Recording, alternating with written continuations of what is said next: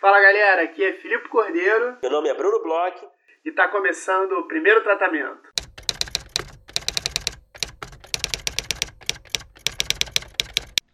Fala Bruno, tudo bem? Fala Filipe, beleza?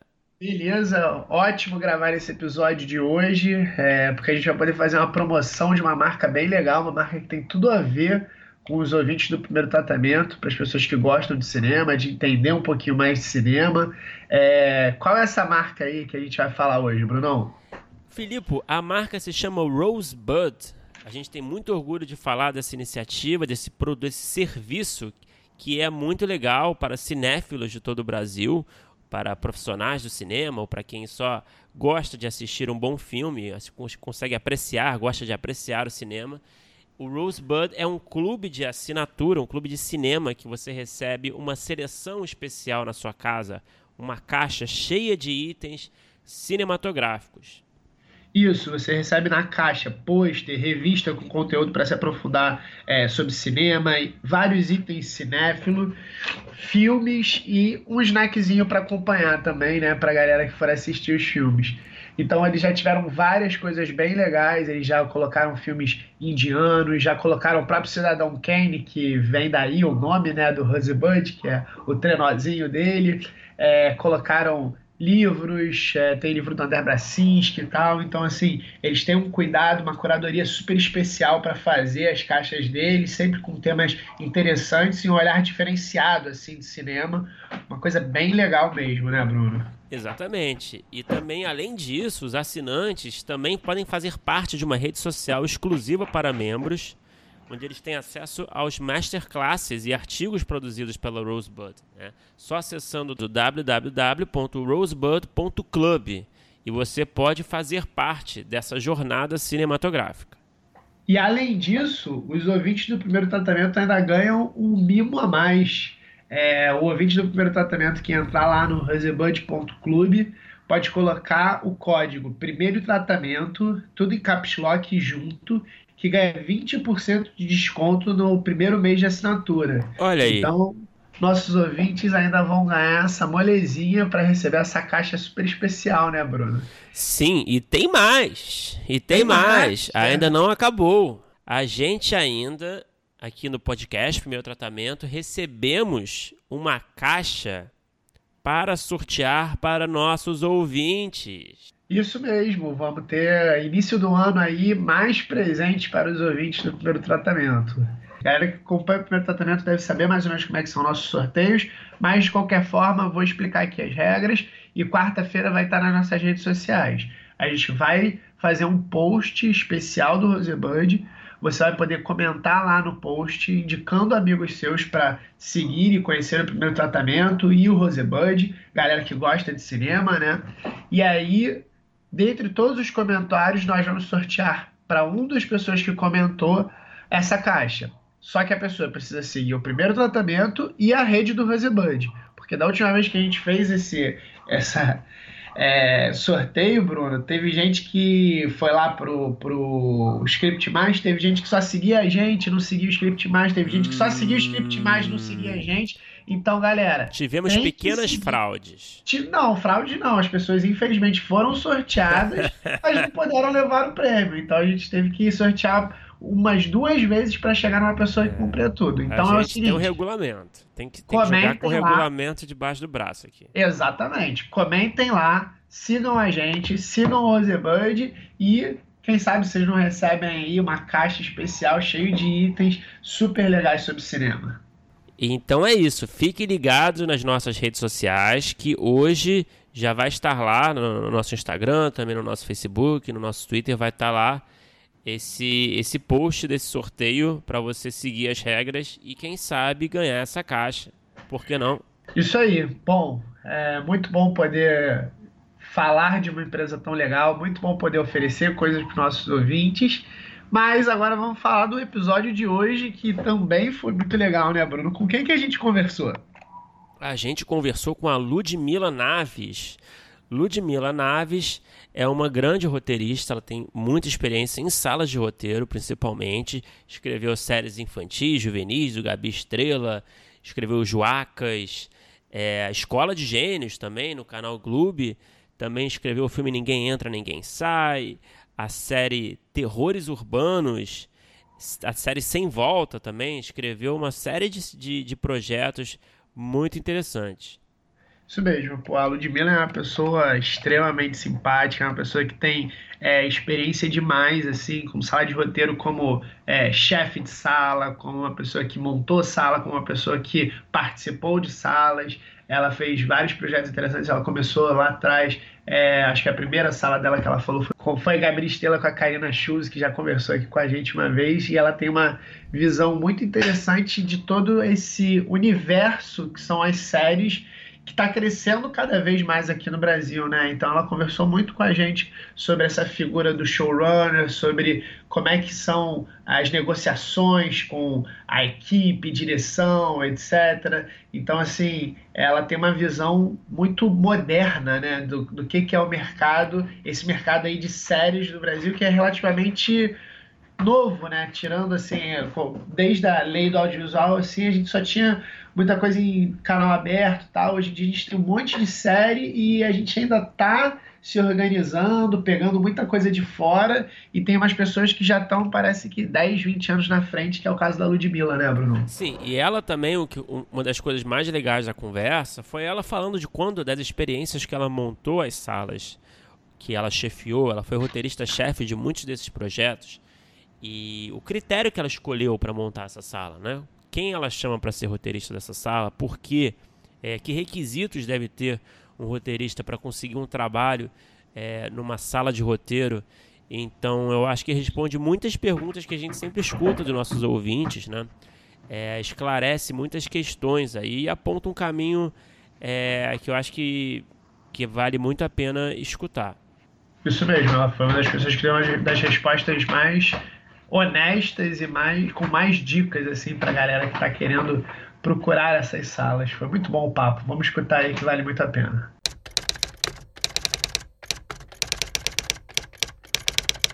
Ludmila, para começar, você tem bastante experiência em salas de roteiro, né? A gente estava estudando sua, seu currículo e você já escreveu séries infantis séries de terror, enfim, é, diversos gêneros e e cada, cada projeto é, é, um, é um projeto, né? Cada um tem sua particularidade, né?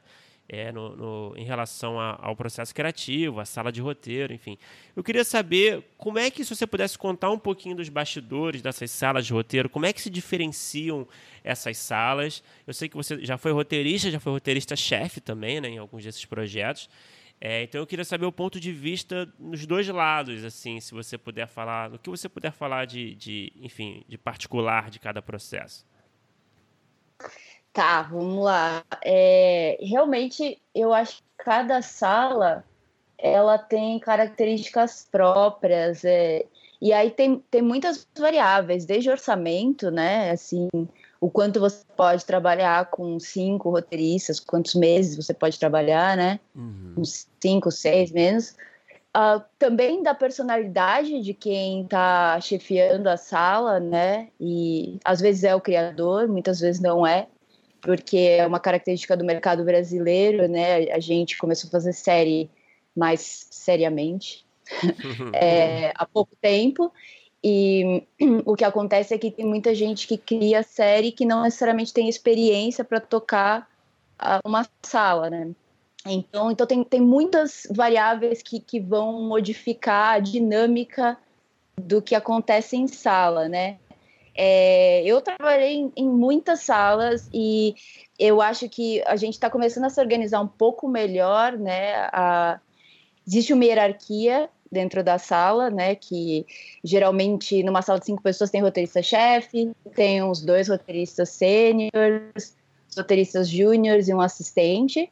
É, existem salas que são mais, de novo, vou falar muito de orçamento porque essa é uma realidade mega brasileira, mas é, existem salas que você pode, sei lá, fazer meio período e, enfim, tocar outras coisas. Existem salas que eu já trabalhei que não dava para respirar, era o dia inteiro. Uhum. É, uhum. Então, e aí eu falo um pouco da personalidade, porque aí cada criador tem criador e, e, e roteirista-chefe que, que faz uma versão final, enfim, tem gente que é um pouco mais é, delega mais e, e tem gente que, que, desenvolve muito e abre muito escaleta, tudo em sala. É, tem gente que já trabalha com argumento e, e, e, o pessoal vai abrir em casa. Então, assim, é, uma, é um pouco. tá em aberto, assim, não existe uma regra e eu tô falando. Ah, isso é igual até no mercado americano. Você vai pegar showrunner que é super metódico, que quer fazer a versão final dele, tem outros que vão ler e conversar com o roteirista e falar da, do que ele acha bom ou ruim e pedir uma nova versão. Então, acho que sala de roteiro você tem que estar super aberto, você tem que ouvir, né? Perguntar assim bastante e, e começar a achar a dinâmica de cada sala porque também vai depender de como a sala é construída, né? Uhum. Quem são as pessoas que compõem essa sala, né? Eu brinco, eu falo muito com o pessoal que é quase você tem que ser meio que é, roteirista-chefe, maestro, psicólogo, um pouco hum. de tudo, e, for, e formar equipe com características diferentes, né? Você tem que ter perfis diferentes na sala para eles se complementarem e, e dar certo. Acho que todo mundo tiver o mesmo perfil, a gente vai ter é, um ponto fraco meio que igual de todo mundo e, e vice-versa. Então eu já passei por várias é, salas, já tive, já tive chefes diferentes, é, então fui, fui vendo e a gente não tem muito bibliografia disso, né? A gente aprende muito uhum. no uhum. mesmo você pensar a biografia americana, tipo método de sala de roteiro, ah, homens difíceis, ah, beleza, fofoca de Hollywood, sabe? Uhum. Não é não é assim. Eu, foi uma preocupação que eu tive durante muito tempo, assim, tipo, qual é o método ou quais são os métodos que eu posso aplicar como roteirista-chefe é, que depois eu vou poder fazer uma análise e falar, pô, isso rendeu melhor aqui, isso rendeu... É, é, é, não existe, não existe ainda um compilado de informação de sala de roteiro que que, que, que dê para você se aprofundar nisso, né, de método. Né? Mas enfim, mais ou menos não sei se. Uhum. me diz uma coisa, nas suas experiências como chefe nas salas, você que montou a equipe também, você já teve a oportunidade de montar a equipe ou não necessariamente você recebeu equipe já prontas e se tornou chefe? Como é que funciona nesse sentido? É, já também aconteceu todas as possibilidades comigo.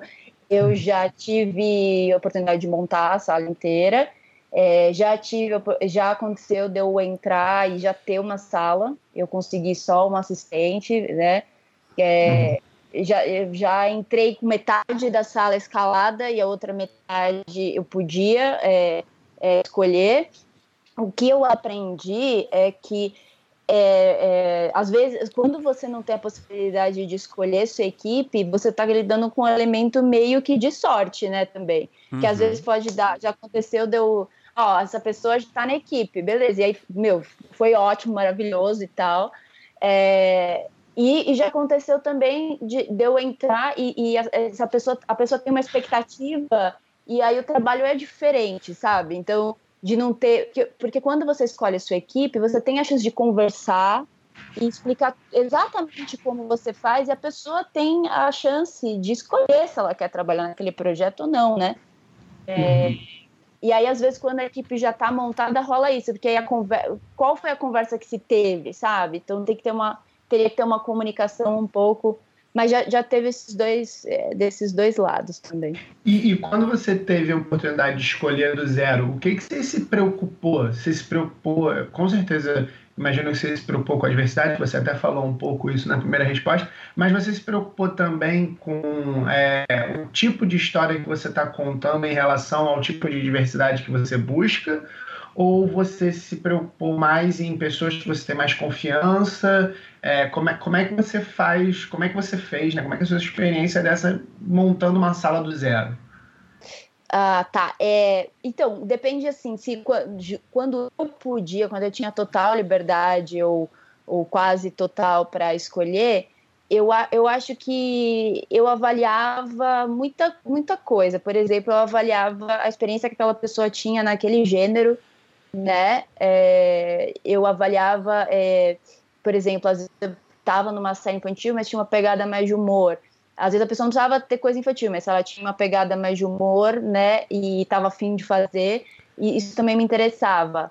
É, me interessa muito ter um assistente, assim, é fundamental, não sei, talvez outros roteiristas-chefes, mas a assistência, principalmente, é uma coisa que eu preciso, eu preciso acreditar na pessoa, é, porque, assim, essa pessoa é, vai me ajudar o dia inteiro, assim, com mil, mil coisinhas, então é, eu tive experiências muito muito legais com assistentes, assim. Eu tenho assistentes de confiança, mas é, de uns dois anos para cá eu comecei a dar oportunidade, é, principalmente para é, mulheres negras que são oriundas de, de cursos é, que estão já, por exemplo, da dramaturgia ou vieram de, do teatro, outra coisa que tem interesse porque o que eu lidava bastante é que toda vez que eu queria chamar uma roteirista negra, eu esbarrava no canal ou na produção ou no executivo que falava, ah, mas ela não tem experiência.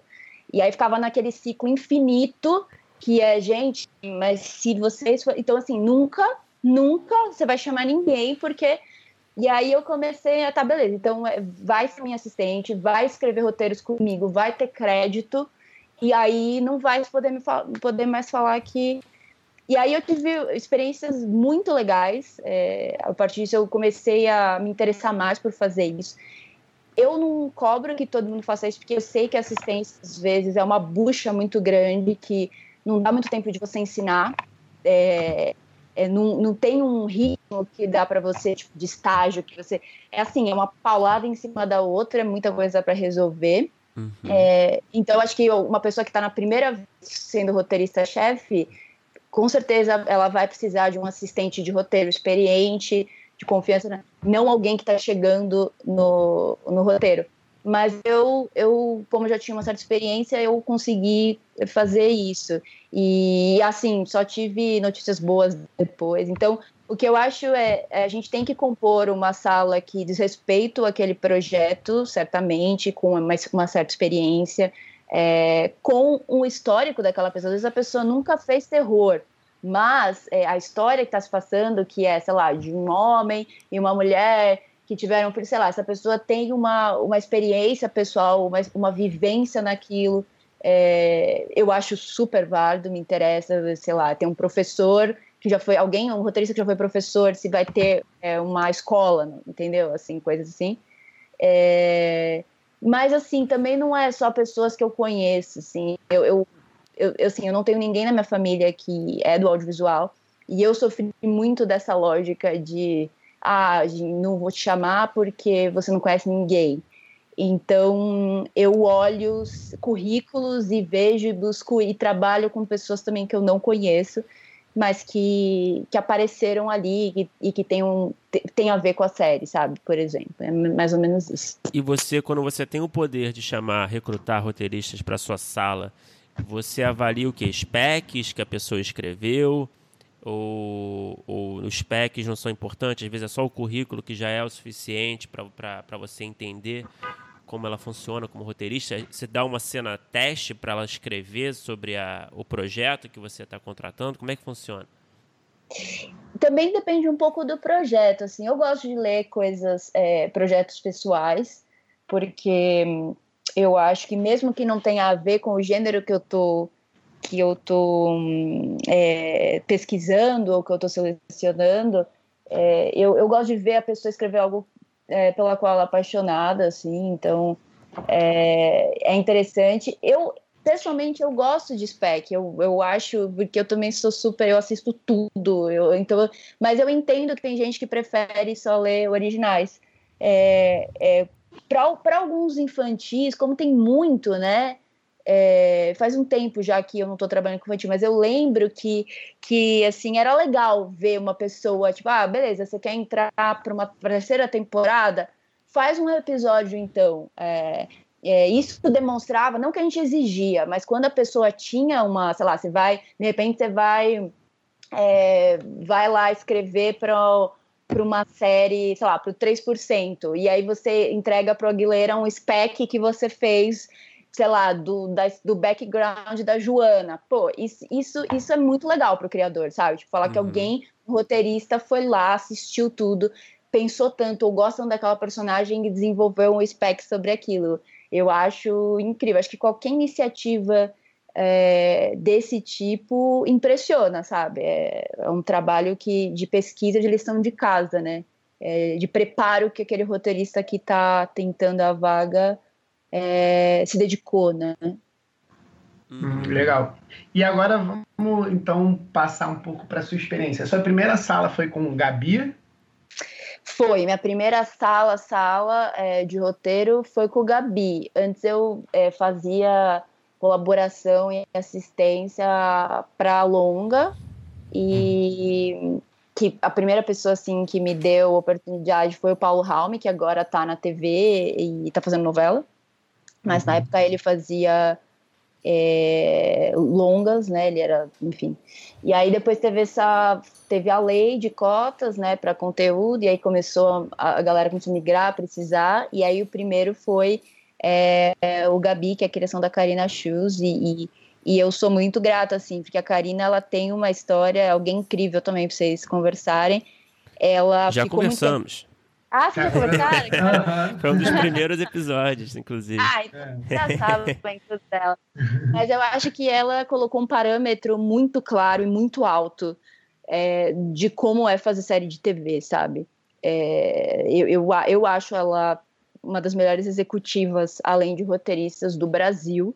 Uma pessoa que luta pelo roteiro do começo ao fim. Eu nunca trabalhei com alguém que, que, que luta tanto e que acredita e que sabe da importância do desenvolvimento, né? Porque às vezes, às vezes você lida com uma galera que, acha, que quer passar o desenvolvimento rápido. Ah, acaba logo, acaba logo, né? Vamos para produção. Uhum. e, e, e, a Karina não, assim, ela ela é sub... então e ela teve uma referência lógico é, toda a referência dela desde faculdade é, é nos Estados Unidos e, uhum. E eu entendo muitas críticas que ah mas nosso mercado não é mercado americano a gente não pode copiar tudo ok amigo uhum. mas tem coisas tem coisas que eu às vezes eu sinto que só estão sendo reproduzidas ah mas não é porque é meio preguiça de querer se movimentar e fazer a coisa diferente. Preguiça e também interesse, enfim, depois a gente. Mas é, foi lá, foi na Gabi, e foi isso, assim, foi sala de roteiro integral com showrunner, porque ela já era uma roteirista que era executiva. Então uhum. ela era criadora e showrunner negócio, de tipo, ó, toca a sala porque eu tenho que ir pra reunião tal, e depois eu vejo e volto. Só que ela também é muito generosa, tipo, ela não é uma pessoa super controladora. Então, assim, eu, eu, lembro que eu tinha muita vontade, muita sede, e eu comecei a, sei lá, trabalhar de segunda a segunda, ir para o set com ela, e, enfim. E também tinha isso, né? O trabalho de roteirista-chefe, ir para o set, uma coisa que é um palavrão uhum. para alguns diretores, uhum. para alguns diretores, enfim. É, a Karina sempre fez esse trabalhinho de formiga, que é muito difícil fazer as pessoas entenderem que sim, lugar de roteirista também é no set, principalmente na TV, né? É, enfim, e aí eu tive, eu tive um privilégio de começar com ela e, e que ela levou a barra lá para o alto e depois disso foi muito cruel. porque, porque aí você começa a ter parâmetro que você fala, não! vamos lá, gente, vem cá, senta aqui, vamos conversar. Mas foi isso, foi o Gabi. Foi ah. ótimo, maravilhoso. Pessoas que eu conheço até hoje, que a gente se fala até hoje, são do Gabi, foi incrível. Mas você falando de, de estar presente no set, você gosta de ir ao set ou é mais uma questão de necessidade é, que tem a relação com a função do showrunner? Então, eu, é, eu, antes de responder essa pergunta, eu preciso falar de como é estar no set. Porque por causa dessa cultura de que roteirista no set é fiscal que existe no Brasil, a, a, a, é, a, equipe ela, ela, ela cria um clima que é difícil para o roteirista. Uhum. Então, assim, eu não condeno ninguém, nenhum roteirista que abandona o barco, que fala, ah, não vou mais pro set. Todo mundo me trata mal, ninguém quer, ninguém quer, todo mundo acha que eu sou, sabe, tipo, é, eu tô fiscalizando e tal. Então, acho que tem, tem que mudar a cultura. O, o roteirista lá para te ajudar, né? Se você tiver uma dúvida, você fala assim: peraí, mas peraí, isso aqui aconteceu antes, mas é isso, porque a gente escreveu é, 13, Gabi, 40 episódios. A, a, gente tá lá muito tempo, sabe? Até depois que essa coisa, que a gente já começa, que a equipe fica mais tranquila, é ótima a relação. Porque assim, o continuista chega e fala. Tá?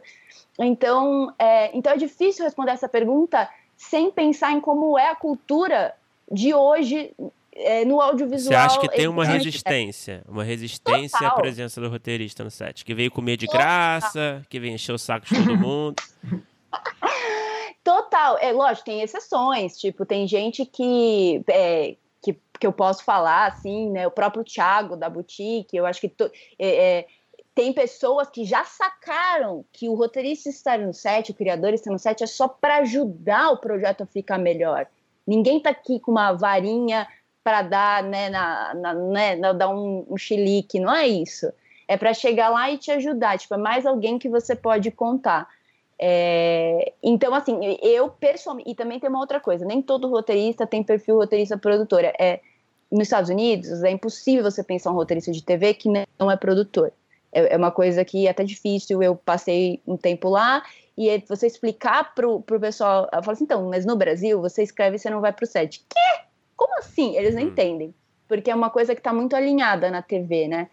Então, assim, é, eu pessoalmente gosto, é, sempre agarro a oportunidade quando tem, não é sempre que dá, né? Por causa de, disso, de cada projeto tem uma dinâmica diferente.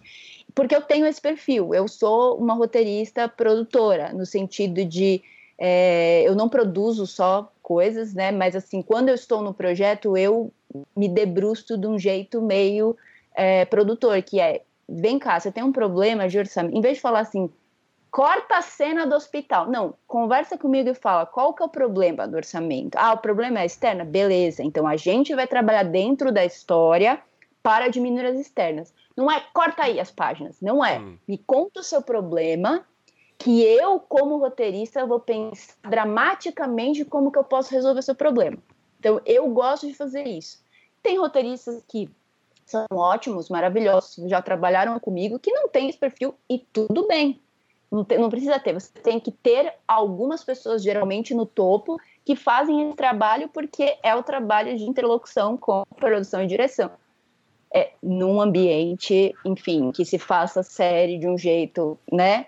Então, é, mas assim, eu gosto e principalmente quando a cultura é de caramba, que legal que você veio aqui, vamos ver, olha, você gostou do que a gente. Sabe, tipo, o que, que você acha disso? É maravilhoso. E eu acho que se a cultura mudar, muito mais roteiristas vão gostar de ir no set.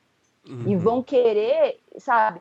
E, e, e assim, eu, e, então eu acredito, eu acredito que vai demorar tempo, a gente é muito bebê fazendo isso, né? É muito. Então a gente, o Brasil tem a cultura da novela, que a gente sabe fazer muito bem, e tem a cultura do longo, que a gente sabe fazer bem a série não é novela.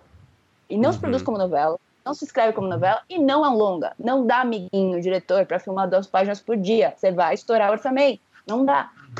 Então, eu acho que a gente tá, tá chegando, tá caminhando. Tem alguns produtores executivos que eu percebo que já foram para totalmente outro lado. Diretores também, né, que saíram daquele, com todo respeito, amo é, filme de arte, amo Tiradentes, mas não, não dá hum. para você filmar uma hum. página por dia. Não dá, não dá, não dá. E então eu acho que, que é isso, assim, é, tem o perfil com certeza, é por isso que alguns vão ser roteiristas chefes, outros não, e tudo bem, mas também tem todo um, é, eu acho que uma, uma, um processo que precisa abraçar mais o roteirista e entender que ele não é o artista doidão, não é, hum. tá? roteirista de TV, ele entrega, ele tem prazo, ele tem responsabilidade, ele não vai botar helicóptero explodindo, tá? Não vai. É, a gente ouve muito isso no executivo. Ai, mas não dá, porque o cara fica mal quando a gente não explode a nave espacial dele. Não, não é verdade, gente. Eu conheço roteiristas, isso não existe. Que você tá falando com alguém que ainda tá começando. Mas roteirista não é. Assim. Então, eu espero assim que a gente aos poucos vá mudando essa cultura e que a gente possa ter mais pessoas que se interessem, porque é inevitável. Eu não tive um dia um dia que eu fui no set que não mudou alguma coisa. Tipo, é, uhum. é, é, uma coisa assim impressionante. Você fala assim, não, hoje não aconteceu nada. Sempre quando você tá no set, alguém vem com uma pergunta para você que a sua resposta muda radicalmente é, é como aquela cena vai ser filmada. Uhum. É, é, impressionante. Antes de ir, eu não tinha essa noção. Eu falava, ah, não, não tem... Mas quando você vai sempre, é uma coisa de figurino, é uma coisa disso que muda a história. A história mesmo. Então, é, eu acho que, que, que, é, que é muito importante isso e que os roteiristas têm que brigar por isso, sim. Claro, brigar no sentido reivindicar, uma coisa assim, quero participar mais, me dê mais chances de uhum. participar, né? E brigar até não se pedir, né? Que às vezes Exatamente. impede. Exatamente. Claro, quem tem o perfil, quem tem essa liberdade e tal. É claro que também a gente sabe que os, os, os salários dos roteiristas não são tão incríveis para também você ter essa jornada dupla né? É, é, eu, eu, então eu não, tem gente vai tem vários amigos que vão falar assim, ah não, você tá louca, eu não vou ganhar a mesma coisa para ir no set. Ok, beleza, acho que faz parte do, faz parte dessa transformação. A partir do momento que virar necessário o roteirista que for, que se for percebido isso, naturalmente você vai ter o, o cachê do roteirista incluído até na hora que, que está filmando, né? Não é que acabou o desenvolvimento, acabou de pagar o roteirista. Não você tem que continuar para ele entrar no set também e ir para pós também, né? Não a equipe toda, mas né, os cabeças. Uhum.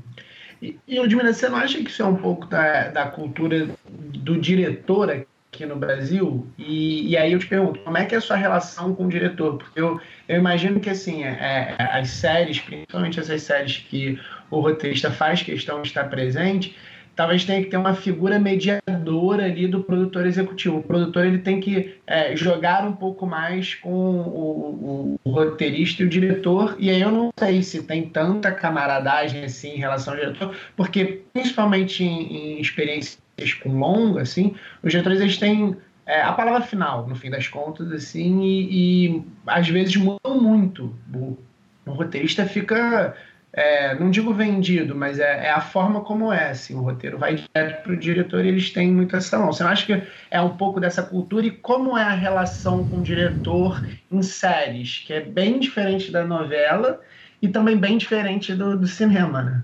Total. Eu acho sem dúvida. Você falou, você tocou no, no, no ponto crucial, né, cara? A gente tem uma cultura e, e enfim, tem a ver com todas as políticas é, que foram implementadas, é, com as nossas escolas, eu fiz ECA, sabe?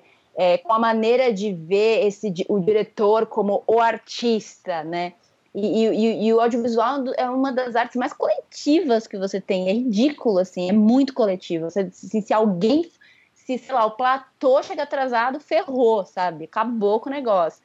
Então, é, eu, eu acho assim. É, existe essa cultura. E logo no começo, eu acho que eu, eu me frustrei bastante, porque olhando agora em, em, em, um pouco de distanciamento, era o começo das séries. E assim, onde a gente vai buscar diretor? Pô, os diretores estão na Globo, estão na Globo fazendo novela, né? É, então acabou vindo muito diretor de publicidade e de cinema independente que tinha seus projetos lá e, meu Deus, agora eu não consegui editar esse ano que eu vou fazer. Ah, me chamaram para fazer uma série, vou lá. Só que a mentalidade desses caras que já eram, sei lá, homem de meia idade, tananã, é, que já fizeram seus filmes durante os últimos 20 anos da vida dele, é muito complicado explicar para ele que ele não é dono do projeto, que ele não está sete anos é, alavancando e, e, e captando recursos para o projeto pessoal dele. Ele está lá como uma pessoa contratada. Uhum. Então ele tem que cumprir as coisas como qualquer outro profissional daquela equipe. E durante anos eu não entendia como é que alguém que é o chefe, que é o produtor executivo, não podia simplesmente demitir uma pessoa que, assim, que não estava fazendo nada, que estava tocando terror no set e afundando o negócio. E aí vem de uma dinâmica muito maluca, que é às vezes o canal indica o diretor, e aí o cara não pode ofender. Enfim, é Brasil. Hum. E no sentido mais assim, tipo, doideira, vamos aí, vamos fazendo, vamos tocando a bola, uma hora sai o gol. E, hum. e, mas mudou. Eu acho que assim, aos poucos é uma coisa geracional também, que foi que, que foi entendendo, porque aí no final das contas, o que acontecia? É, é, é, essa, essa miscelânea que foi filmada ia para o corte final, ia para o canal, o canal falava, peraí, mas cadê os roteiros que a gente leu? E aí, né, poker face, o que, que a gente faz?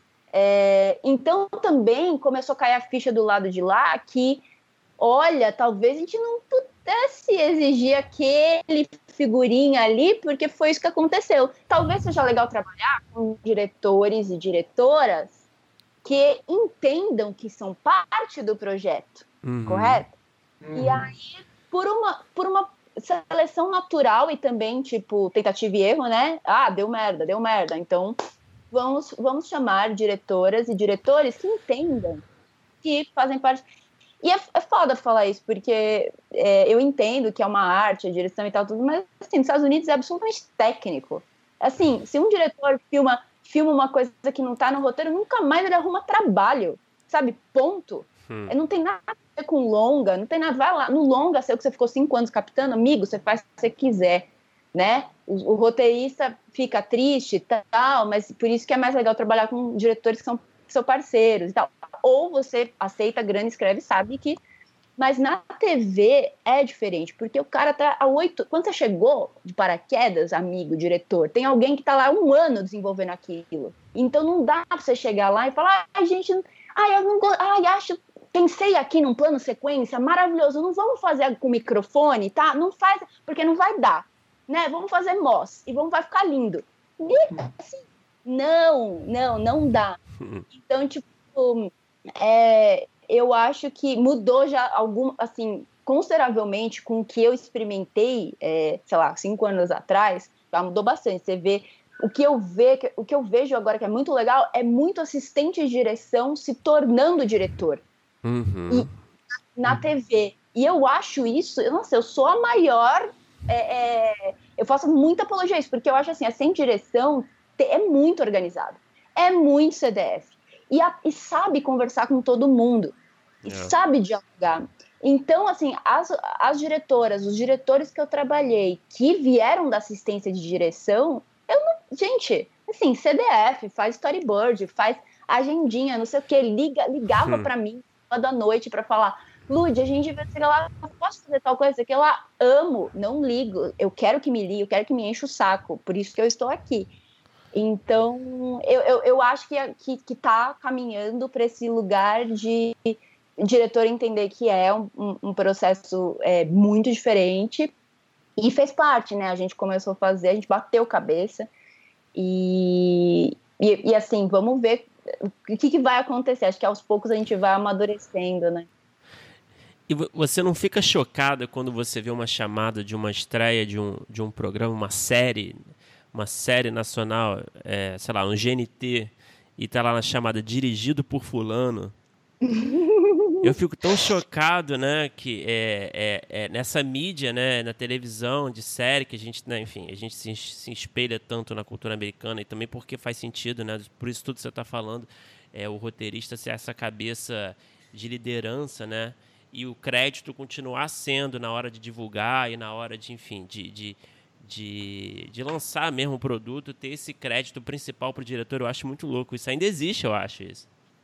Ah, certeza. Sempre tem. A gente vira até piada interna, né? A gente manda os negócios falando, ah, o cara, o cara entrevistou até o maquiador no making off, não entrevistou é. nada contra os maquiadores maravilhosos e tal, tudo, mas, pô, tipo, não, não entrevistar o cara que criou a série, o roteiro. É, mas, enfim, é, e é uma cultura generalizada, né? Porque isso aí também tem a ver com canais brasileiros, é, quem está nos executivos dos canais, quem está nos. Também tem uma herança muito dessa coisa de. Enfim, aí a gente tem que falar de uma coisa estrutural que, que não faz nenhum sentido para americano, que é por que as produtoras que falam com os canais? É, eu estava seis meses em Los Angeles, quem sou eu na fila do pão de Los Angeles, e a, a, a VP da MTV VH1 me recebeu para fazer pitching de projeto. Eu não tinha que ter nenhuma produtora. É, lá a relação é canal com talento, com o criador. Você vende alguma coisa, você faz pitching de um IP. Ah, eu sei que a MTV comprou os direitos, sei lá, de todos os livros de fulano. Eu tenho uma ideia para adaptar um livro, eu vou lá e faço o pitching daquela ideia. É assim, né? E uhum. então aqui tem, tem uma inversão é, que é, é ah, são as produtoras que vão falar com os canais, né? E porque a gente veio de uma, de uma outra herança e tal. E, e aí o que acontece é que essa, esse triângulo fica meio invertido. Aí nos Estados Unidos, se você fecha com o canal, você depois vai atrás de uma produtora, né, para uhum. realizar. E, e aí aqui, então, tem uma tem uma relação de poder também, que é, que é complicado, que é, é que eu percebo que quanto mais você vai para esse caminho de que realmente o criador na TV é o produtor e tal, você acaba que, de repente, o criador está falando direto com o canal, sabe? Uhum. E aí, para o próximo projeto, ele não precisa mais da produtora. Então, é, rola aquele, meu Deus, mas onde a gente vai ficar, né? E, e, o, e, o, e o nosso, como que a gente vai fazer? E os nossos contatos e tal? Então tem, tem toda, é, e eu acho assim, ninguém vai perder nada, né? Ninguém vai perder nada. Eu acho que esse espaço que, que os roteiristas estão querendo, os criadores é, e roteiristas, é um pouco para deixar a qualidade, o produto, a qualidade, a série da série ser melhor. A gente ouve muito isso, e vocês né, são roteiristas também devem ver, nossa, mas que ficou, ficou bem lixo, né, essa série. Aí, tipo, a culpa é do roteirista. Nunca hum. fala o nome do roteirista. Aí, quando a, série é ruim, fala, nossa, é ruim, né, no roteirista. Hum. Me, eu vou te falar uma coisa. É, se, quando a gente começar a colocar o roteirista, produtor, criador numa responsabilidade de fato, de set, de pós, Aí você vem responsabilizar a gente, porque o, existem tantas, é, tantas é, lombadas no processo que, claro, é, você tem que abrir mão de coisas, com certeza, isso, isso existe na, na profissão de roteirista sempre. Você tem que, é, ah, não tem isso, a gente tem que fazer aqui. Ok, isso faz parte do processo, não estou falando disso. Mas estou falando de decisões que, que estão acima da gente, que às vezes derruba coisas de um dia para o outro. E aí não existe gênio, não existe Vince Gilligan, não existe que vai resolver um roteiro que foi derrubado de 50 minutos e tem que ser filmado em dois dias. Não existe, gente. Então, assim, na hora de falar real, é ok, ah, essa série tá fraca? Tá fraca, tem responsabilidade, os roteiros têm e tal. Mas peraí, vamos começar do primeiro. Os roteiros foram filmados do jeito que estavam? Né? É, quanto te... Ah, vamos fazer 13 episódios em dois meses. Não vão. Quer dizer, vão fazer, né? Mas não também. Então, assim, acho que a, a realidade é muito é muito micro para no final ser julgado só o roteirista. Eu quero e eu torço para um Brasil e para um audiovisual que daqui 15 anos a gente possa culpar o roteirista. De verdade. a gente possa culpar o roteirista de verdade. Falar assim, pô, mas também olha quem ele decidiu escalar para ser o protagonista. Porque, assim, é uma coisa básica, mas é. O roteirista não decide quem vai ser, com, com muitas poucas exceções, o roteirista não decide quem vai ser o protagonista, brother. Como é que depois você pode chegar e falar assim: ah, nossa, a série tá fraca? Tá, ué, o, o, protagonista não é o melhor que podia. O casting foi errado, tá? E ele não tinha poder nenhum para decidir. Então, assim, são coisas que são muito essenciais, que determinam muito a qualidade, que a gente é excluído do processo. E então eu torço para que cada vez mais é, os roteiristas é, entrem na produção, entrem na direção para esse diálogo, para que de fato a gente possa falar, é, foi culpa do fulaninho ali, né, roteirista, que por isso que ficou ruim. Enfim, torço para isso. Vamos torcer para esse é, dia chegar. Esse dia da responsabilidade assumida por nós. Sim, de verdade, né? Porque hoje é. fala assim, é, não, mas de verdade, né?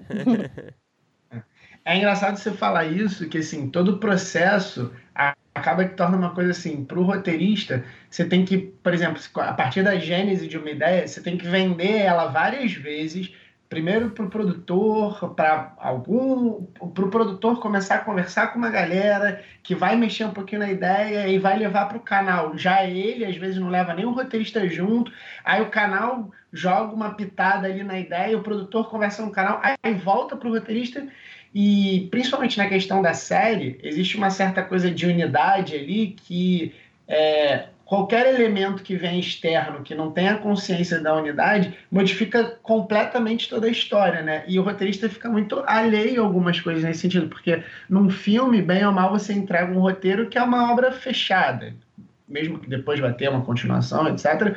É, de certa forma, o diretor pode ler ali, é, entender o filme como ele queira, e ele vai segurar aquela unidade do início até o fim. Numa série não é possível isso porque você tem uma ideia, você tem uma ideia, sei lá, de um arco de temporada, talvez até de outras temporadas, que não necessariamente no primeiro ou no quinto capítulo vão, vai estar alguma, algum elemento que as pessoas simplesmente jogam ou tentam colocar ali e mudam tudo, né? É uma coisa muito diferente mesmo. E, e, e todo esse processo não ajuda é, a essa pessoa que tem a unidade, né? Tem, vamos dizer assim, a a, a, a, segurança da unidade, porque pensou a ideia toda, a chegar lá na frente e até poder defender né, essa questão da unidade. Sem, sem dúvida, eu, eu acho. Tem, assim, é um processo, a gente sabe que série é um processo, bem ou mal, escrever um longa, é o que você falou, você senta lá, sozinho, escreve, e, e, e, aí, ok, se você vai dirigir, ou se você vai ter uma, uma pessoa que você. É um, é um pouco mais. De, é mais fácil no sentido de você ter acesso a tudo que tá ali, aquele material, a dramaturgia. Então, assim, tá tudo jogado ali, tá tudo na mesa. A série, você vende um pontapé inicial, né? E, você vende um mundo, você vende uma visão. E, e aí depois você tem que colocar ela em prática. Eu, eu, eu ainda acho uma loucura, tipo, produtor e tentar vender sem, sem roteirista. Acho, enfim, é, mas eu acho que parte do processo também é o cara do canal não se chocar com isso. Uhum. Porque eu já fui chamada, e sei, porque o canal virou e falou: Ué, mas cadê a criadora? Aí eu fui chamada. Então eu acho que não dá. É, claro, tem produtores incríveis que, que, que me chamam e, e, querem minha participação e querem. E existe, claro, não estou falando que não existe, mas a grande maioria tipo, some e te dá notícia. Ah, ó, fui lá, não sei aonde. Eles falaram que, ó, então, muito legal essa ideia com essa menina de 15 anos da periferia, mas e se fosse um menino, né, lá da, da, Vila Conceição, adotado? O que, que vocês acham? É, peraí, calma aí. Tipo assim, isso muda completamente uhum. tudo sabe? Tipo, ah, mas é só isso que vai mudar. Não, não é só isso que vai mudar. Não, não é só isso que vai mudar, sabe? E então é, eu tem todo isso. Eu acho que a, a questão da formação, as pessoas falam, tipo, uma coisa que, que assim, que meus amigos até estão é, um pouco, meus amigos, mas roteiristas já estão, ai, de novo, essa coisa de falta roteirista no Brasil, cara. Hum. Eu acho a coisa mais, tipo assim, pra série, falta tudo no Brasil. Falta tudo, falta diretores pra caramba que sabem fazer, que sabem corte, ritmo de, de TV, de, de humor. É, é, falta, falta muito produtor executivo. O que eu já vi de orçamento cair por terra que não foi planejado de acordo com aquele projeto. Então, assim, falta tudo, é formação. De, então, não é o problema, não é ah, os, roteiros, os roteiros, problema roteirista. Não, amigo, falta tudo. A gente é cobaia, a gente tá assim, a gente lançou, vamos fazer série, vamos, nunca fizemos. Beleza. É, todo mundo cobaião ali. Cobaia. Erra porque já vi diretor de arte errar porque, ah, leu os primeiros cinco, achou que era isso, a série. Depois viu que não, meu Deus, tem um puta plot twist no sexto. O que a gente fez? A gente gastou todo o dinheiro nos cinco primeiros. Hum. Que é? Como assim, gente? Ah, por quê? A gente que veio do longa, gente que veio. Então, assim, existe um, existe um tempo para formação desses profissionais, é claro que existe, mas falta um pouco de humildade de entender que falta em todas as áreas essa formação, inclusive de canais, de colocar pessoas ali que vão poder ter discernimento de falar assim, peraí, amiguinho, a gente já está aqui, ó, dois anos conversando, acho que é bom chamar o criador aqui, não é não? Acho que é bom a gente entender de onde, sabe, coisas assim. Ou, assim, uma coisa é, notes, né, notes de canal, assim, é, quem são esses profissionais, qual a formação deles, né? Imagina que do dia para a noite você não tinha um departamento desse em vários canais brasileiros que alguém falou, beleza, passou a lei, e agora? Tem um uhum. departamento que vai criar conteúdo. Quem vai ser? Pô, chama lá o cara do marketing, transfere para cá e faz não sei o quê, o da, o da internet, o da mídias, não sei o quê. E assim, eu já recebi noite de gente que não sabia o que era uma elipse, hum. sabe? Então, acho que falta formação em tudo e a gente está caminhando para isso.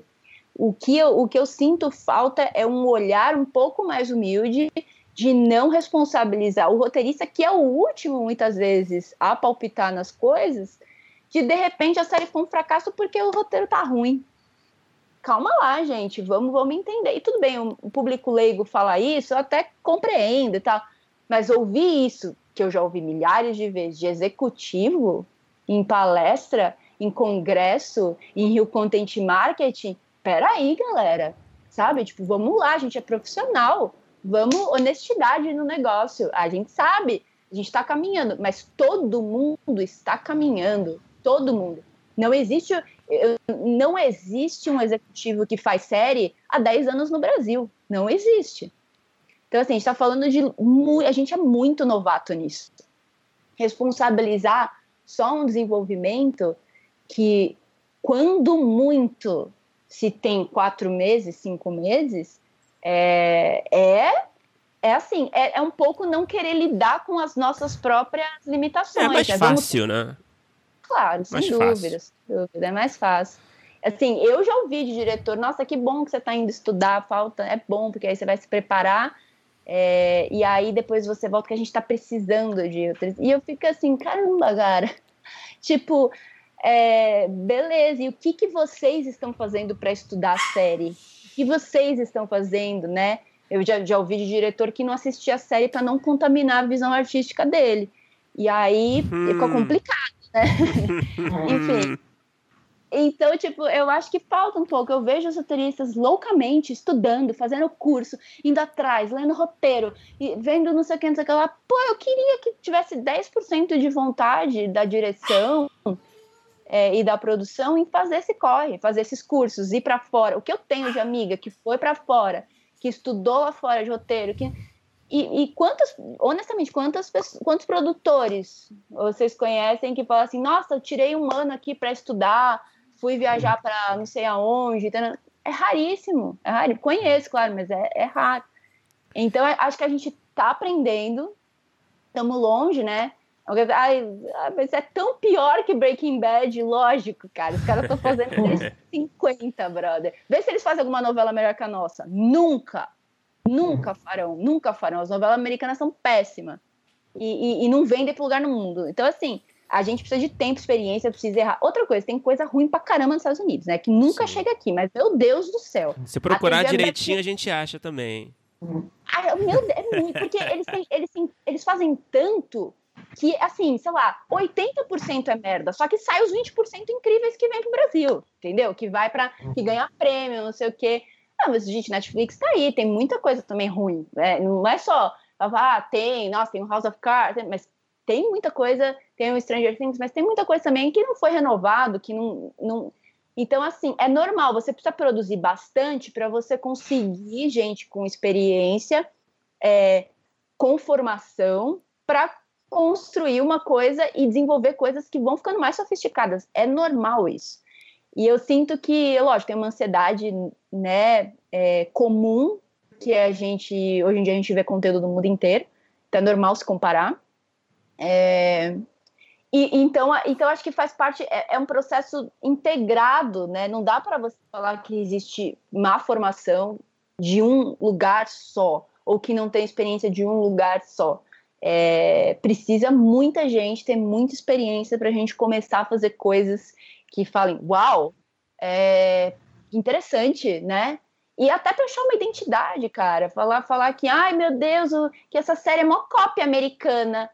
Sim, mas para você achar sua identidade, mesmo que seja na TV, que tipo de séries o Brasil produz, isso também demanda tempo. Você tem que testar para entender o que, que, é que você quer fazer, né? Você tem que errar, você tem que fazer isso. E aí precisam de tempo. Isso aí não tem como a gente, não tem como colocar num acelerador e, e, e antecipar isso e de repente a gente faz o nosso é, é American crime story de repente. Não dá, entendeu? Não dá, enfim.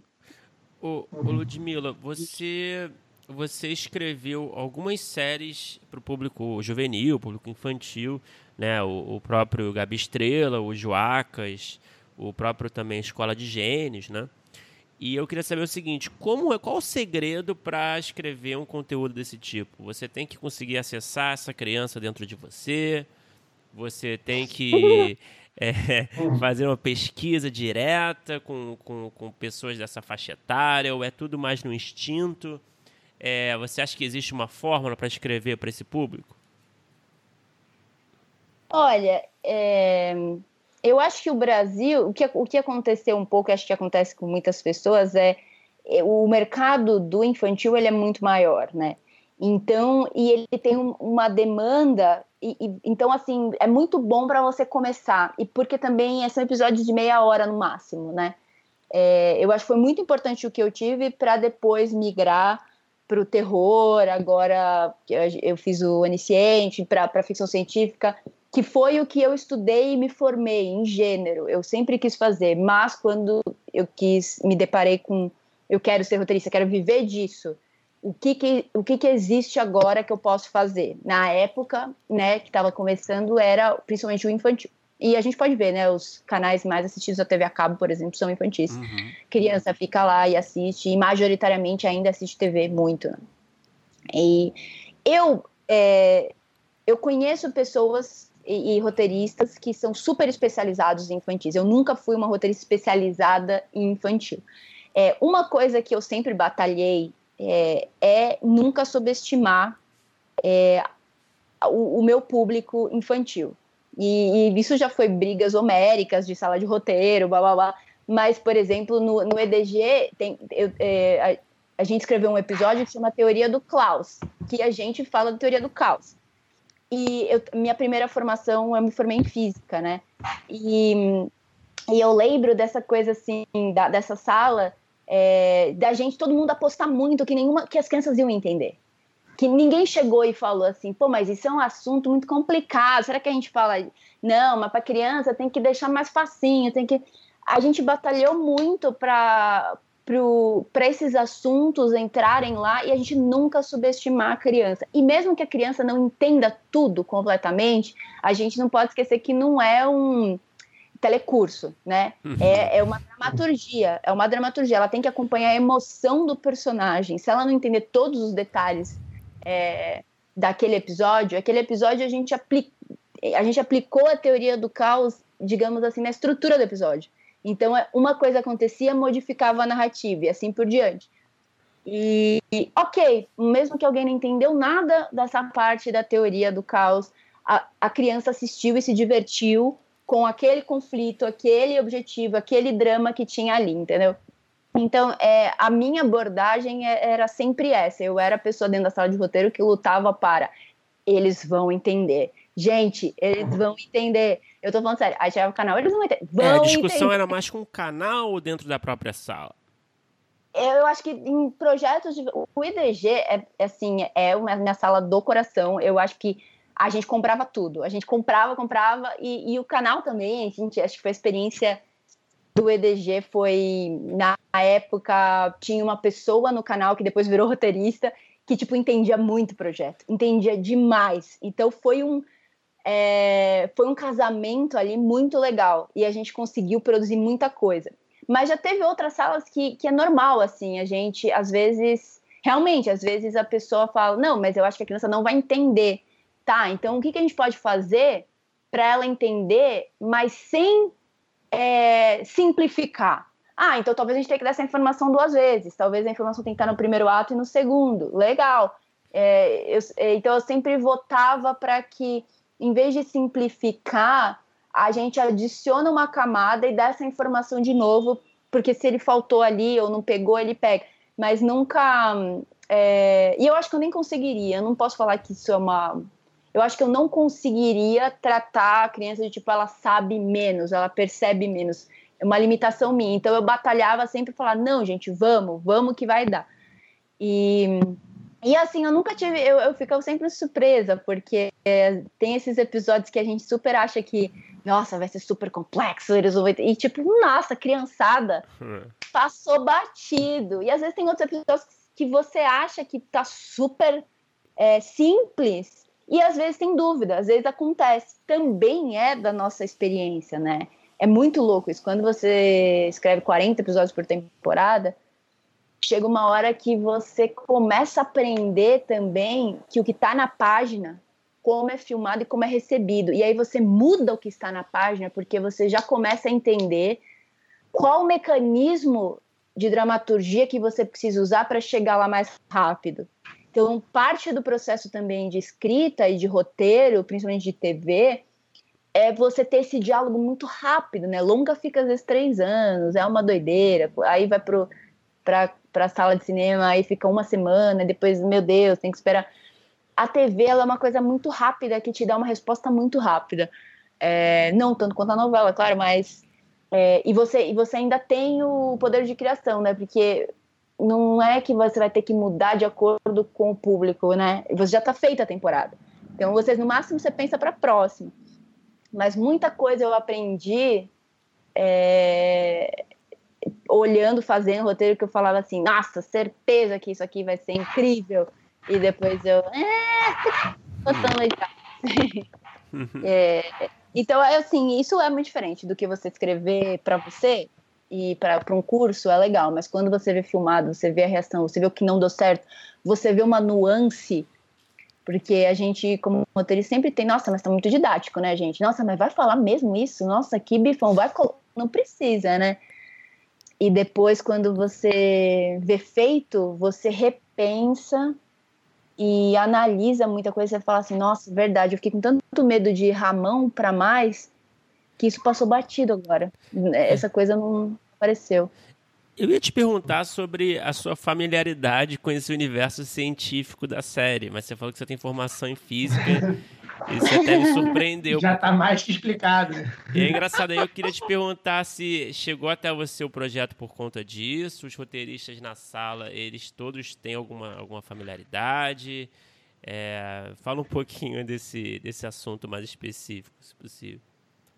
E, na verdade, o, o projeto chegou é, para mim porque a Angela Fabri, que é incrível e criou o EDG, que, assim, é uma bíblia pronta, é, o que ela produziu foi aprovado, é, e ela tinha sido assistente é, um breve período do Gabi Estrela, e aí, quando ela vendeu o projeto, ela. E ela era do Rio, né? Ela era de Curitiba, mas ela morava no Rio. Quando ela vendeu o projeto aqui em São Paulo, eu já estava de volta em São Paulo.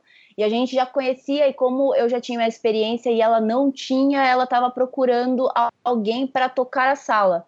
Apesar dela ser a criadora, ela queria alguém que. E aí foi, foi esse o processo, e a gente montou. E assim, é, eu, eu ah, sou super admiradora da Ângela, porque eu acho que desde o começo ela também tinha essa, essa coisa de, de não subestimar e fazer uma série que tinha ciência e tinha história, tinha línguas. A gente tem um, tem um personagem que ele é o gênio é, da literatura, das línguas, ele inventou uma língua dele. Então tinha essa coisa de é, que era desafiadora para falar para criança, mas não necessariamente a gente tinha pessoas que tinham. Foi, foi, meu, foi uma coincidência eu, eu ter a formação e eu me interessei, claro, porque eu achava mega divertido escrever sobre isso, mas é, não necessariamente todo mundo na sala tinha. A gente tinha uma assistente na época, Carol, né, que depois foi para o 3%, enfim, tem uma carreira incrível uhum. também. É, ela tinha uma formação em ciências sociais e ela é uma pessoa muito CDF de pesquisa e ela gosta muito de tecnologia. Então ela salvou muito a gente também. Ela salvou muito porque ela tem essa coisa, formação de pesquisa.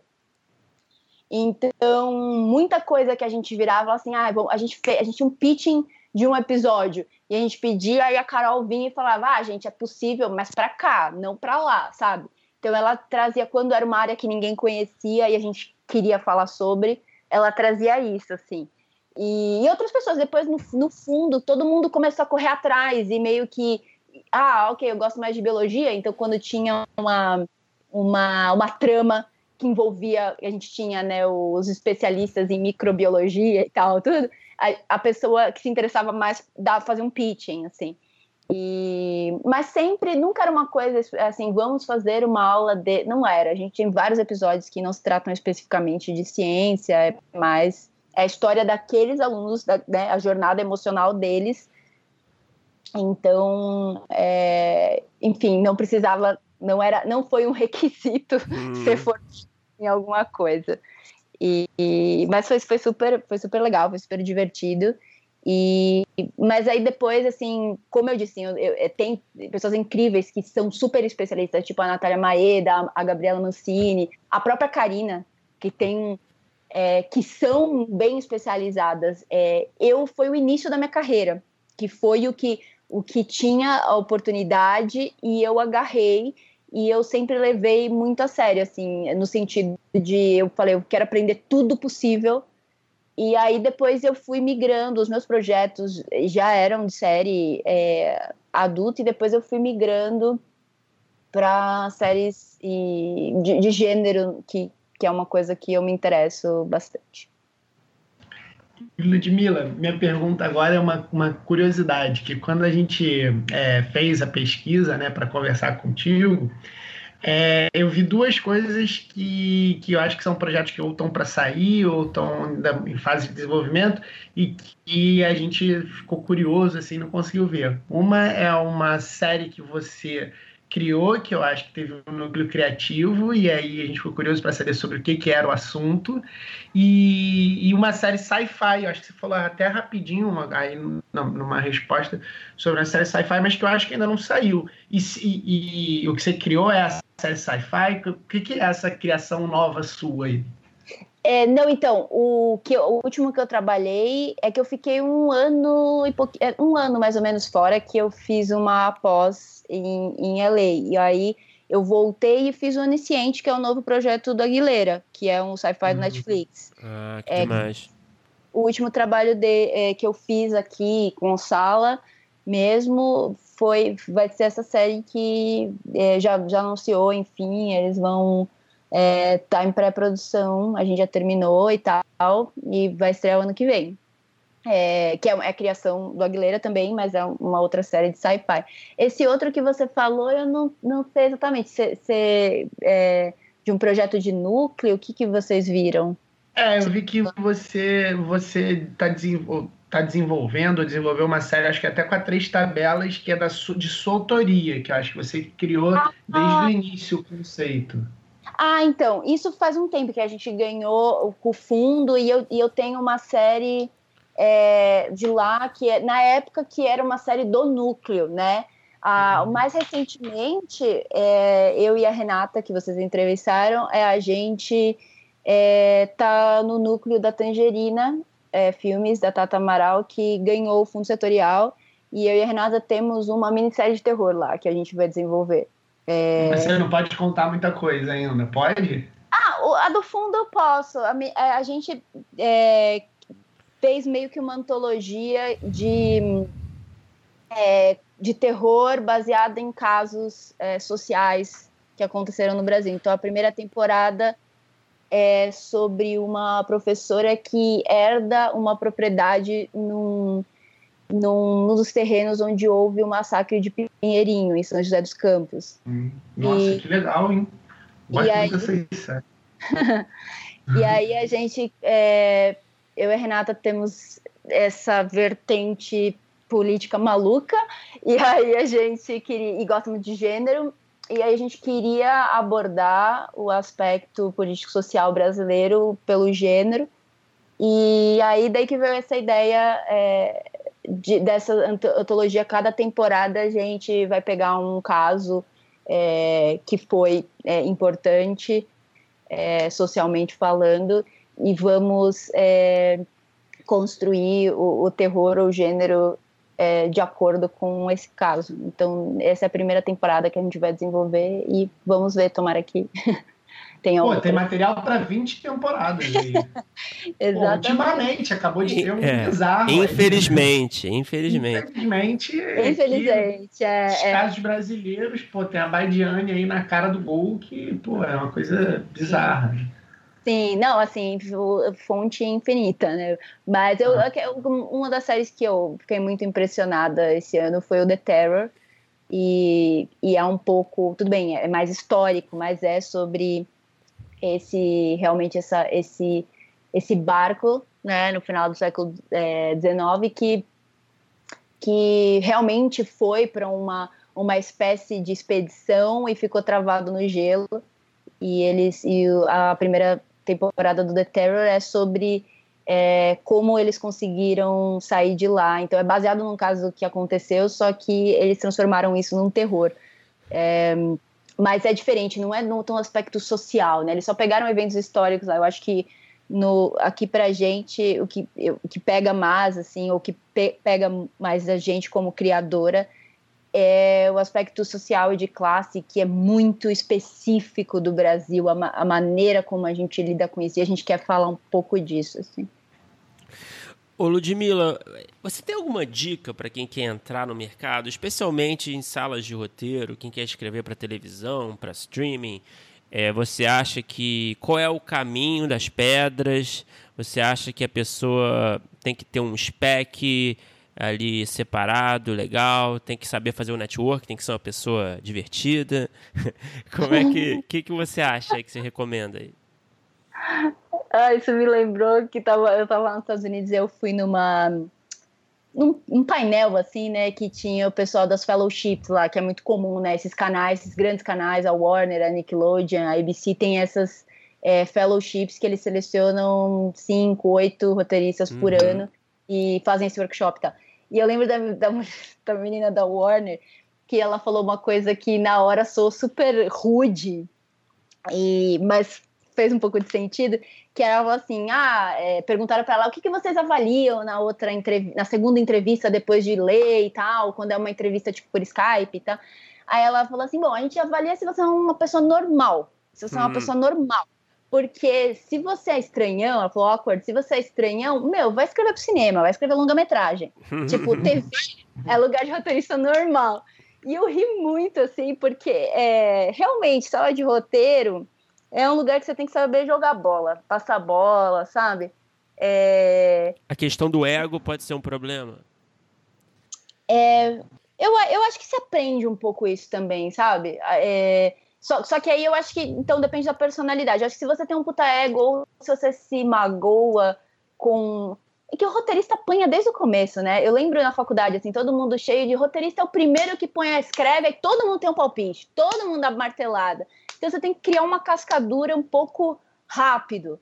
É, e, e, não ter medo de mostrar as coisas, né? Tipo, porque eu acho que tem muita gente que tem medo de mostrar, eu entendo esse receio, mas vai mostrando para alguém que você confia, sabe? É, eu acho que, que se você quer escrever para a sala de roteiro, que é o, a maioria dos trabalhos estão agora, atualmente, né, no, acontecendo, é, eu acho que você tem que saber um pouco eh, jogar coletivamente, é, entender que não é. O, a, não tem muito. Eu acho, eu considero a sala de roteiro um lugar meio sem censura, sabe? Você vai, você tem que falar muita merda, você tem que falar ideia ruim, né? É aquela coisa assim, aquela primeira ideia mais óbvia, clichê. Alguém tem que falar para é. construir daí adiante. Não quer dizer que porque você falou isso primeiro, que, ah, meu Deus, a sua foi rejeitada. Não, é tipo, você tem que dar o pontapé, você dá o pontapé principal, entendeu? Então, o que. Primeiro de tudo, acho que entender que a dinâmica de sala de roteiro é. A gente fala muita coisa, fala muita coisa ruim, dá muita ideia ruim, é normal isso.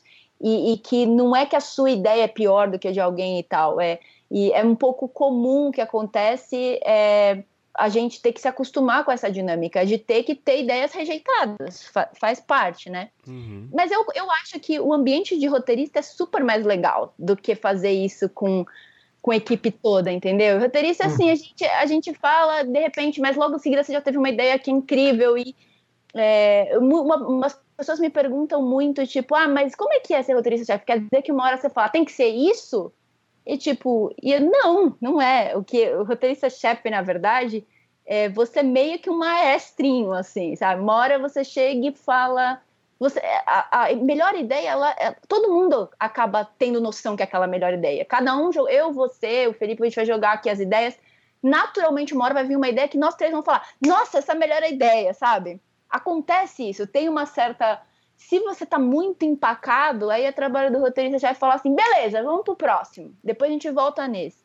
É o negócio fazer o negócio caminhar, fazer o negócio ir para frente, sabe? É, entender um pouco qual é o, é, o perfil de cada um, que a pessoa às vezes fala um pouco menos, mas ela entrega, enfim. Mas eu acho que, primeiro de tudo, para ser roteirista é, de TV, de sala de roteiro, saber jogar coletivamente e, e tá disposto a aprender também, né? Porque às vezes você fala, ah, mas só escrevi longa. Beleza, faz uma experiência para você ver. Uh, ah, para quem tá começando, é, é, é, muito complicado, né? Vocês são roteiristas também, tipo, parece que é uma área bem pequena e fechada, né? E que é, eu li um pouco de vocês, vocês escrevem e dirigem também, então, tipo, vocês têm uma coisa mais de empreendedora que eu uhum. admiro muito. Só que eu nunca tive muito isso. E para quem não tem muito essa coisa do é, faz, faça você mesmo, é mais complicado.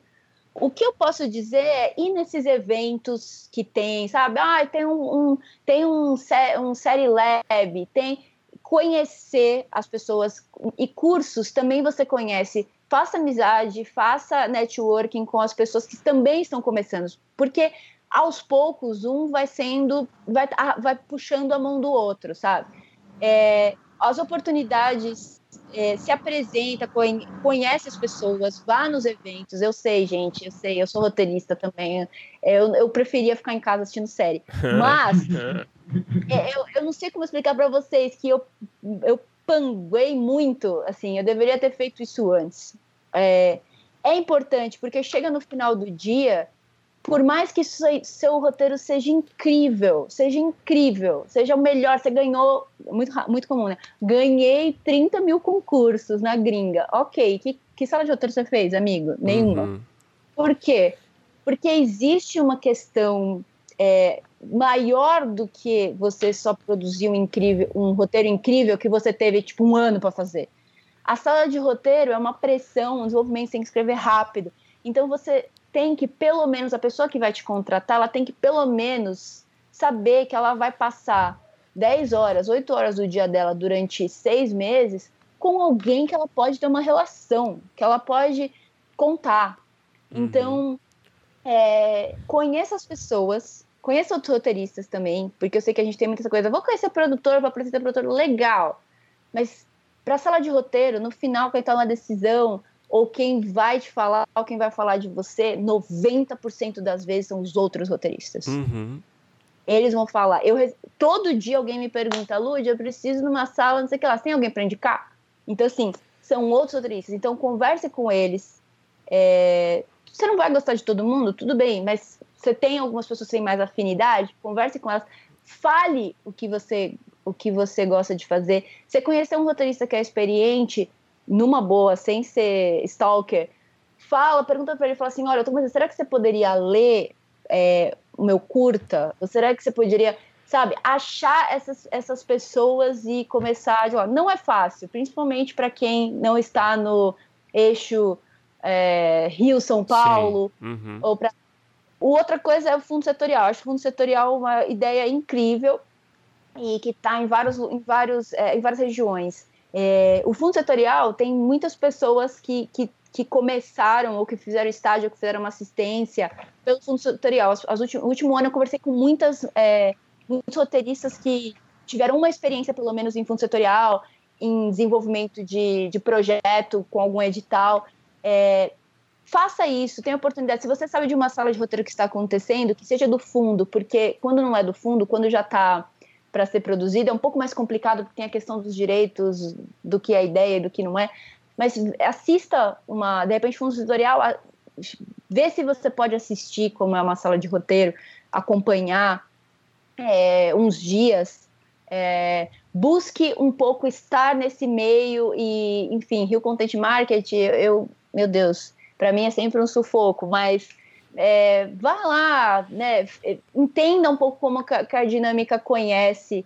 Eu acho que é importante você estudar, você saber tudo de teoria dos campos e blá blá blá, claro, gente, mas no fim, no fim, é, se você pode saber tudo de todas as dramaturgias de todos os livros.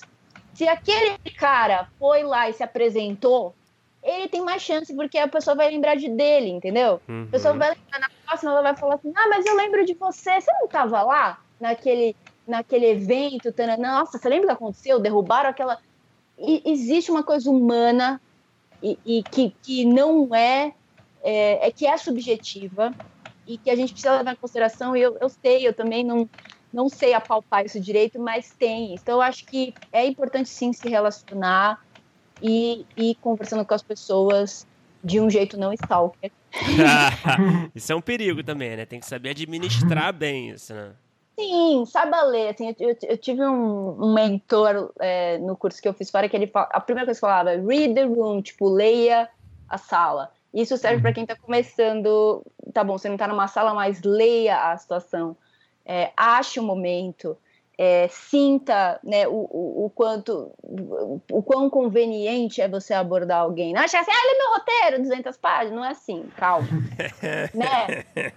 Pede uma dica, não sei o quê, calma, vai fazendo um. E, e, e é isso, assim, acho que participar, tem o Frapa, que é muito legal, que é uma, uma uma, uma iniciativa incrível que é para dar ênfase aos roteiros. Lá, meu Deus, você vai para lá, você vai encontrar trocentos roteiristas.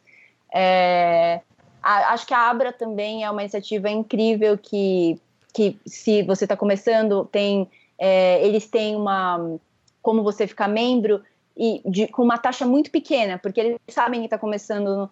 E aí você participa da, da lista de e-mail, você sabe dos cursos você você tá ali lidando de na é uma lista com roteiristas assim muito experientes. Então você fica sabendo do que está acontecendo. É, é, é, um dos caminhos, assim. Né? Claro, cursos são incríveis para você conhecer as pessoas também, mais do que você é, aprender, que é ótimo e é o, o básico, mas também para você conhecer pessoas, assim. O Davi Financiamentos, por exemplo, ele direto indica pessoas de curso dele para sala, porque ele é um dos poucos é, é, professores de roteiro que realmente está no mercado. Eu, isso que eu tenho, o que eu posso dar dica também é discernimento, galera. Tem e, e, acontece que existe uma indústria agora de ensino de roteiro que não necessariamente é legítima. Olhem, vão atrás de quem está dando o curso. Façam curso com gente que tem experiência de mercado, porque é, no Brasil existe uma separação de teoria muito forte. Tipo, eu fiz USP e é isso, assim, muitos professores ou eram professores ou, assim, faziam roteiros seus próprios longas. Então, fazer essa ponte com o mercado era muito difícil. Se você é alguém que não é abastado como eu e precisa viver de roteiro, você precisa fazer essa ponte com o mercado. E então eu acho que também isso assim, procure professores que estão inseridos no mercado. É, uhum. assim, a aula do Davi, o curso do Davi é incrível por isso, porque ele tem muita experiência, ele não vai falar, tipo, viaja na maionese, ele vai falar qual que é a realidade do dia a dia com a dramaturgia. Mas, enfim, não sei se é ajudei. completíssima a resposta. Muito.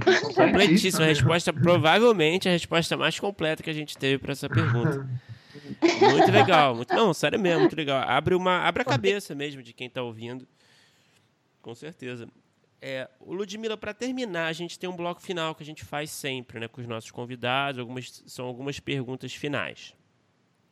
Qual é o melhor roteiro que você já escreveu, na sua opinião? Pode ser um episódio de alguma série, enfim, pode ser qualquer formato. Nossa, ah, eu, eu, eu gosto muito de um dos uh, pilotos originais que eu fiz nesse último curso, que um, é sobre duas imigrantes que abrem uma agência para empresariar jogador de futebol em, em Madrid. É, então, é o roteiro que eu acho que eu consegui é, colocar as duas coisas, tanto a técnica quanto é, ter uma identidade. É, é, muito complicado quando você começa a trabalhar no mercado, porque você tem que, você tem que um pouco entender a voz do criador. Então você tem que é, emular um pouco é, o criador. E aí, e aí você tem que depois voltar para fazer seus projetos e falar, peraí, mas qual a minha voz, né?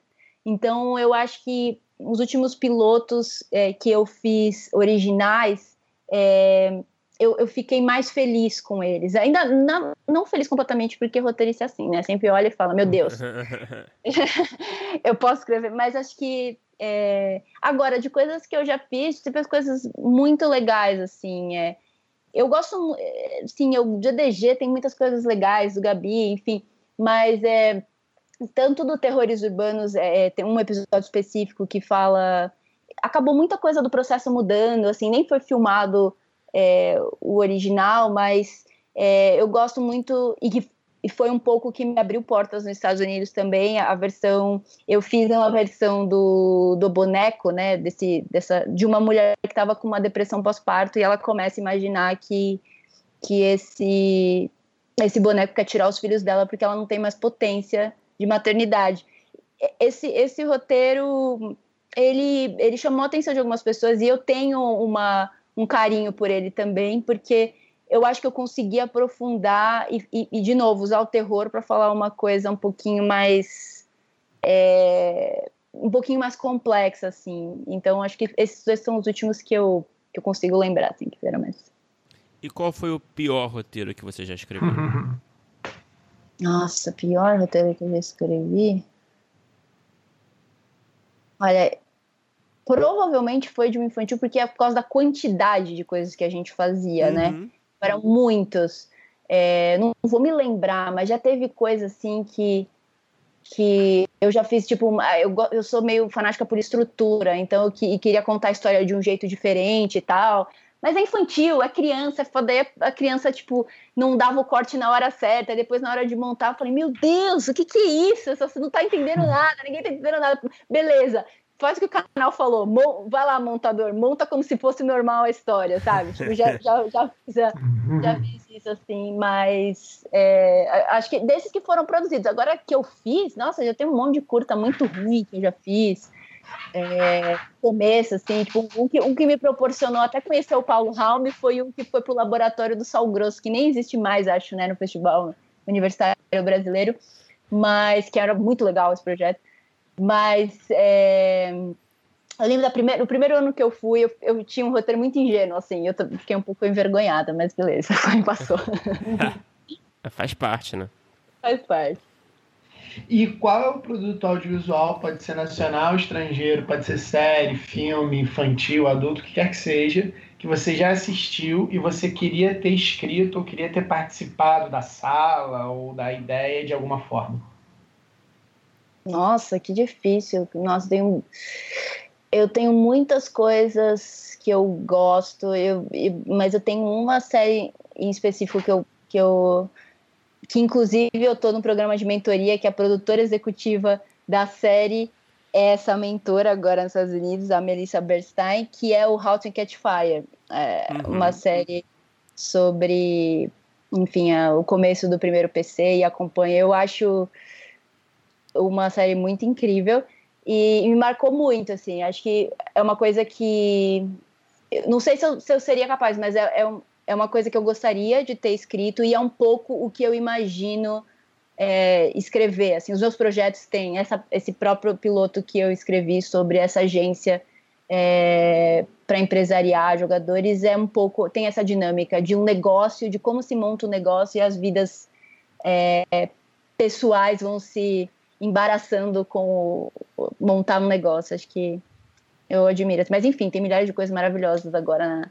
Né? O próprio The Terror que eu vi agora, o, o assassinato do Gianni Versace, eu acho incrível, achei uma coisa assim espetacular o que fizeram. Depois do OJ, eu achei que eles nunca mais iam conseguir fazer uma coisa da altura, mas eu achei realmente impressionante o trabalho que eles fizeram. Tem muita coisa legal.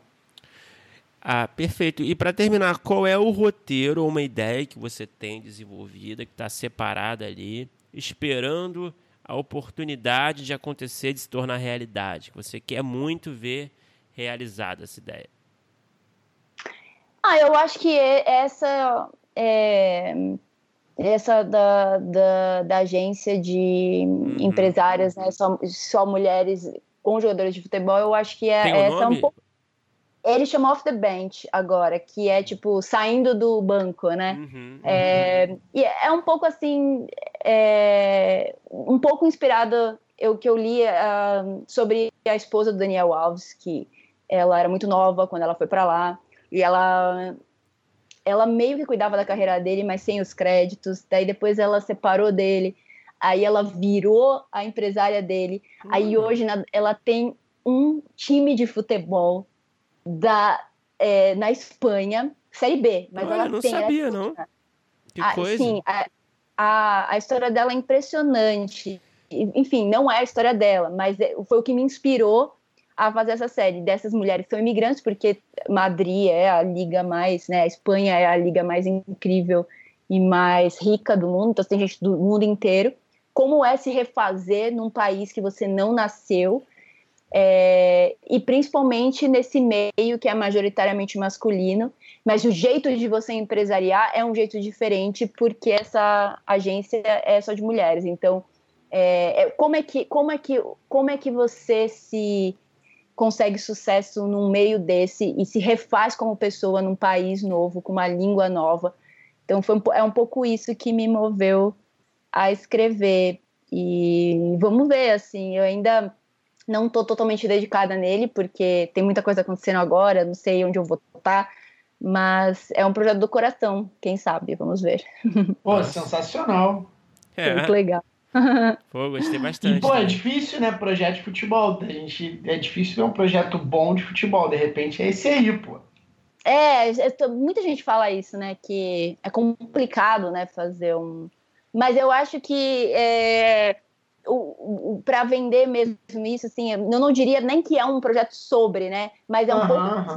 esses bastidores, que é o que uhum. me interessa muito, assim, essa, essa relação de poder entre cartola, empresário, família de jogador, influência, publicidade, tu, tudo isso. Como é que é os bastidores disso e, e, e, desses meninos que muitas vezes são super novos e, e, e, levam família, né? E eles se casam porque eles querem ter alguém, e aí eles levam família, e, e como isso se desdobra, e, co, como e vira um grupo né, enorme, né? Então eu tenho um, um pouco de curiosidade de, de estudar e, e falar um pouco dessas relações e, e dessas mulheres que às vezes não têm créditos, mas são elas que fecham contratos, são elas que vão nas festas e conversam com.